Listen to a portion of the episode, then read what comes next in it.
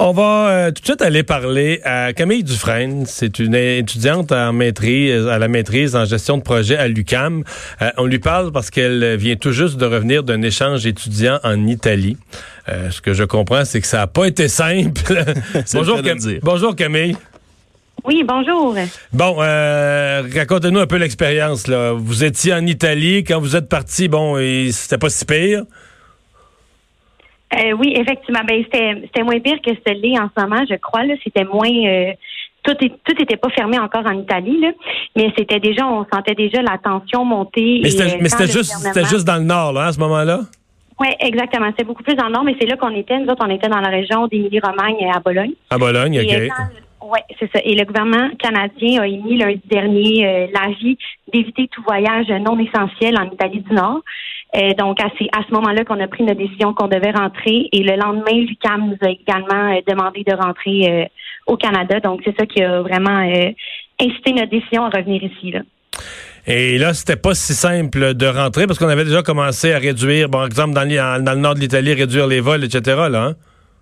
Oui, exactement. Là, on avait fait changer notre vol. En fait, notre date de retour, et initialement, c'était comme au mois d'avril. On a donc fait changer notre vol, mais le vol a été annulé deux fois. Donc, une première fois, on devait aller vers Francfort et il a été annulé. Et ensuite, on en a repris un autre qui allait vers Vienne. Il a aussi été annulé.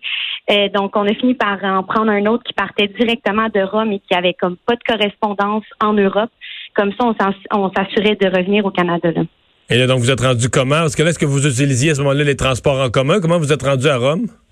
Euh, ben là, c'était difficile parce qu'en fait, on a su que notre vol était annulé même à peu près 12 heures avant notre vol et c'était comme le soir et notre vol était le lendemain à 7 heures du matin.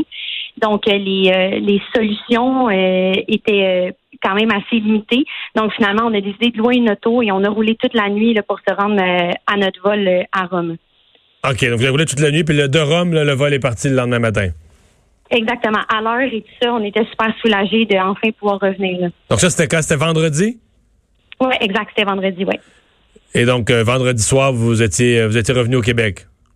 Oui, exact. Vendredi après-midi, on est venu. Si vous regardez ce qui s'est passé ensuite, samedi, dimanche, hier, où on a mis le pays au complet en quarantaine, euh, vous ne devez pas regretter de votre, de votre décision d'avoir pris d'avoir pris peut-être parmi les derniers vols, parce que là, Air Canada, Air France, British Airways, tout le monde cancelle tous les vols en Italie, là.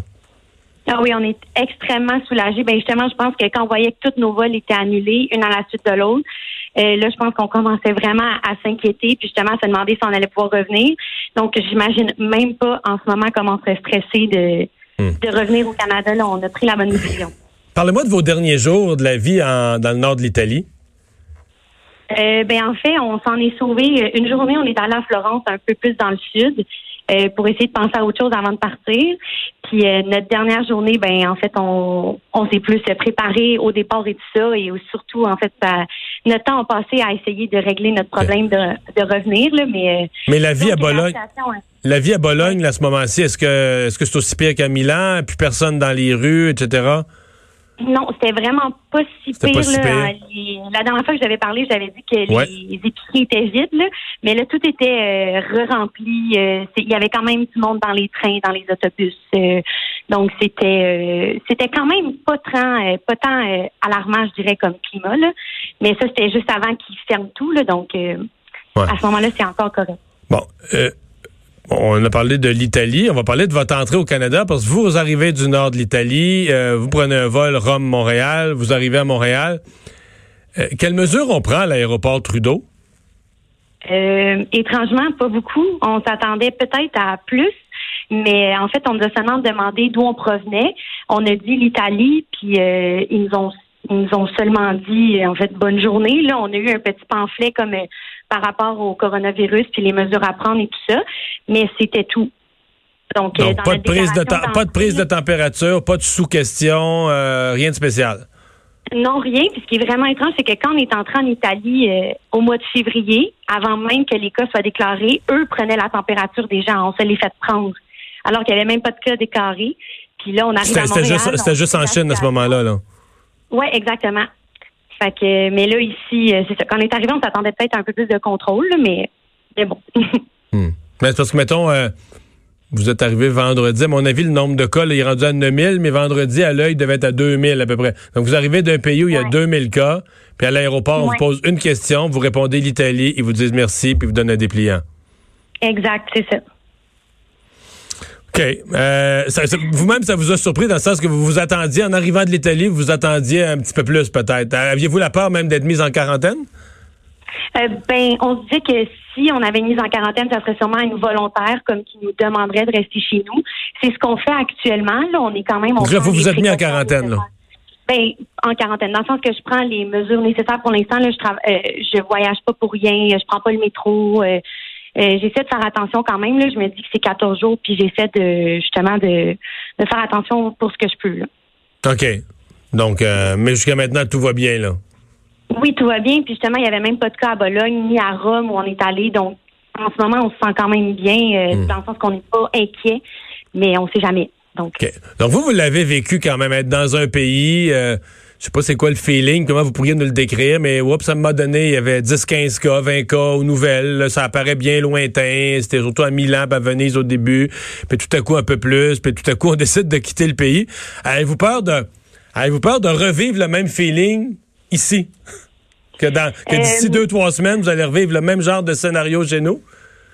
Ben, je pense que si je le revis, ça va être moins stressant parce que je vais être chez moi avec euh, un système de santé que je connais, avec mes repères, avec ma famille, avec. Euh, tu sais, là-bas, on était dans un appartement où on avait presque pas de nourriture, avec un tout petit frigidaire. tu sais, c'est comme des trucs qu'on se dit si jamais justement il y a un confinement, on est comme pris dans un tout petit appartement, tandis que là ici, je suis dans mes choses et tout ça, donc ça m'inquiète, mais en même temps, non, parce que justement, je suis dans mes choses, donc c'est sûr que ça m'inquiète moins. Euh, on sait également, là, vous nous avez déjà parlé que votre session avait été au départ suspendue pendant une semaine à l'Université de Bologne, vous ne fait pas y aller. Euh, là, vous avez été rapatrié donc maintenant au Canada. Euh, quel est l'état de votre session universitaire à ce point-ci? En fait, on été super chanceux parce que justement à Bologne, ils ont suspendu les cours, donc en présentiel, mais ils ont fait un système de cours en ligne, donc sur Microsoft Teams. Euh, donc, on suit, là, on écoute notre professeur parler, tout ça, donc on peut le faire à distance à Bologne. Mais euh, vu que c'est en ligne, justement, on peut faire nos mêmes cours, mais du Canada, donc d'ici. Et on fait nos examens, nos présentations orales, tout va être à distance. Donc, on va pouvoir terminer notre session. Fait qu'on est super content de ça, de ne pas avoir à reprendre nos cours, là, mais on va pouvoir le faire de chez nous en sécurité. Eh bien, toute une, une aventure. Il reste quand même que c'est, je veux dire, pour avoir eu une fille moi-même qui a fait une session universitaire à l'étranger, on s'en fait je sais pas, comme une session de rêve où on va mélanger euh, des belles études avec des expériences de vie. Euh, ça n'a pas été aussi idyllique pour vous, là. Exact, oui. C'est sûr que surtout que depuis un an, on prévoit ça, puis on se dit que ça va être tombé le fun, on va voyager, on va tout faire ça. Donc, c'est sûr que c'est pas l'image qu'on s'en faisait, mais on se dit qu'en quelque sorte, on en sort sûrement grandi au niveau de comment gérer le risque, l'ambiguïté, ces affaires-là. Donc, euh, mais c'est sûr qu'on aurait espéré que ça arrive pas. Mais euh, bon, au moins, on est content d'être rentré en sécurité chez nous. Bien, euh, on vous souhaite la meilleure des chances pour la suite et pour la fin de votre session avec des cours en ligne. Et merci beaucoup d'avoir été là.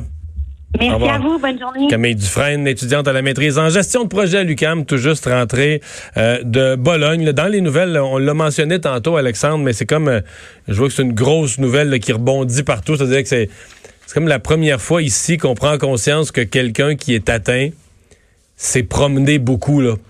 Euh, dans tous les autres cas, on a cinq cas au Québec. Dans tous les autres cas, on nous disait pas trop. On disait la personne semblait pas avoir trop voyagé. Surveillance, maintenant, avait pas trop bougé, mais là, on parle de transport en commun. Ouais, là, on parle de quelqu'un qui a pris le transport en commun, qui est passé au métro Berry-UQAM, de loin le métro le plus achalandé de, de Montréal. La plaque tournante. Qui s'est promené euh, métro jusqu'au métro Longueuil, autobus, etc. Mon pif me dit que quand tu vas en métro, souvent, tu vas aussi dans un lieu public, que ce soit des commerces, des bureaux ou d'autres choses. On ne sait pas tout, mais c'est euh, disons que ça, c'est une nouvelle qui rebondit la santé publique donc qui faisait le point à 15 heures. Ouais, parce qu'on l'a vu, ça devient exponentiel rapidement là dans, dans les pays. Puis j'écoutais Camille nous parler justement qu'à Bologne jusqu'à vendredi dernier, euh, tout allait, avait l'air de bien aller. Les gens étaient dans les rues, dans les métros, dans les transports en commun. Mais aujourd'hui, ils sont en confinement, ils sont en quarantaine. Ben, exactement. Puis c'est peut-être ça qui explique aussi que du jour au lendemain, là, les cas sont passés. Là, tu le disais de 2000 à peu près là en fin de semaine dernière jusqu'à 9000 aujourd'hui aujourd'hui. Alors, voilà. Mais avec un taux, juste pour conclure sur l'Italie, parce qu'on parle de, de, de, de, cette jeune femme-là qui arrive de, de Bologne. Il y a un autre problème en Italie, c'est le taux de mortalité là, qui est hors catégorie. Sais, en Chine, on voyait du 1,5 ouais. euh, Ailleurs, on parle du 1% 1,5% Au début, en 2, 3. En ouais. Iran, on s'inquiétait beaucoup au départ parce que les, les il n'y avait pas beaucoup de cas, mais il y avait beaucoup de morts. Là, je pense que c'était presque 1 sur ouais, 5 Je pense que parce que les cas n'étaient pas déclarés. C'est ce chiffre-là qui n'était pas bon. C'est pour ça que le pourcentage n'est pas... Ouais. Mais là, en Italie, on roule plus dans 5, 6% de beaucoup de décès. On dit les soins intensifs sont pleins partout. 631 morts sur les 10 149 cas qui sont déclarés.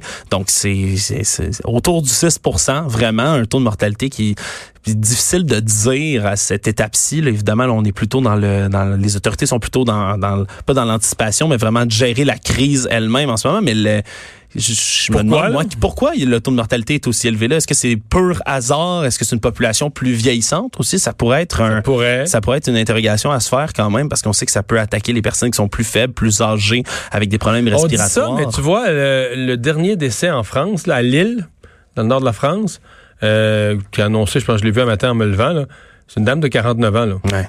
C'est très, très jeune, 49 ben, ans. Ben, on a parlé, de, puis on parlait, là, ça, il y a quelques semaines de cela, le, le médecin, le sonneur d'alerte, là, à Wuhan. Il 32. C'est ça, il était pas vieux. Puis, un puis médecin, le, direct, le, directeur de, de, de son hôpital ouais. à Wuhan. Un homme, un homme qu'on peut considérer. 50 ans, je pense, que comme ça. On a juste vu quelques photos, mais tu sais, somme toute des gens qui travaillent dans le milieu de la santé qui, euh, ben, je fais une grossière généralisation, mais qui, qui